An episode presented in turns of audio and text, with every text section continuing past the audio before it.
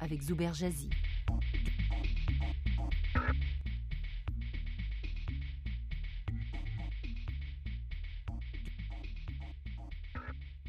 Les détenteurs d'un iPhone se plaignent souvent de la batterie de leur téléphone qui se vide rapidement. Voici quelques conseils pour ralentir la décharge de la batterie de l'iPhone. Le premier exercice qui s'impose est de faire un diagnostic de la consommation de la batterie de votre iPhone. Il vous aidera notamment à trouver les applications énergivores. Avant de supprimer les applications gourmandes en ressources dont vous n'avez pas réellement besoin, vérifiez si cette consommation provient des mises à jour automatiques. Deuxième conseil, c'est désactiver l'actualisation en arrière-plan.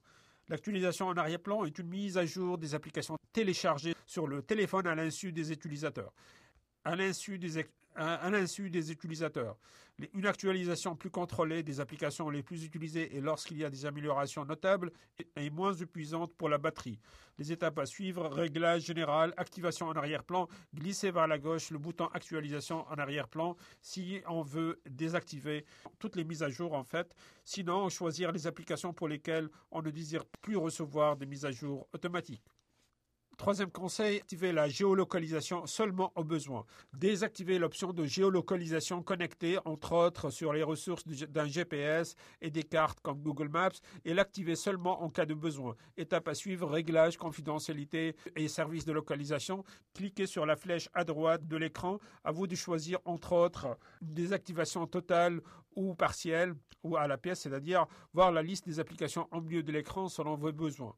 Quatrième conseil, limiter les courriels poussés. Le fait de réduire la connexion permanente des serveurs courriels épargne la batterie toute l'énergie nécessaire à une recherche continue des derniers courriels. Cette astuce n'est pas évidemment recommandable si vous voulez recevoir vos courriels instantanément. Étape à suivre, le réglage, compte et mot de passe. Cherchez les nouvelles données, cliquez sur recevoir les courriels après 15 minutes de leur envoi. Cinquième conseil, réduire, voire éliminer les notifications. Les notifications sont massivement envoyées par les éditeurs des applications mobiles. Une réduction à ce qui est juste nécessaire, voire la désactivation de ces alertes, économisera de l'énergie à la batterie. Étape à suivre, le réglage, notification. Cliquez sur la flèche de l'application dont on veut arrêter les notifications.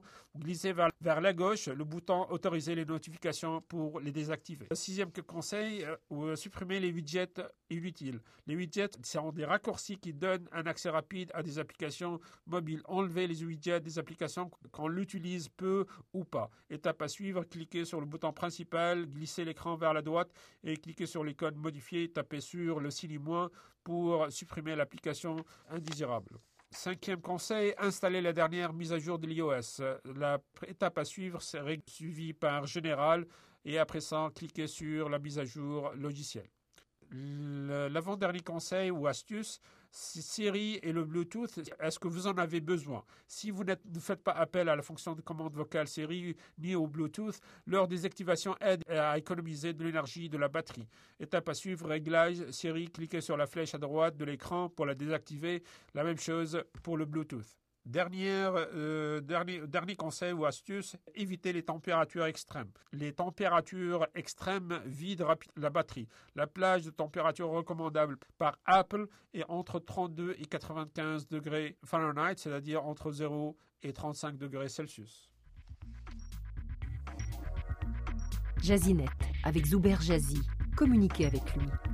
français.rcinet.ca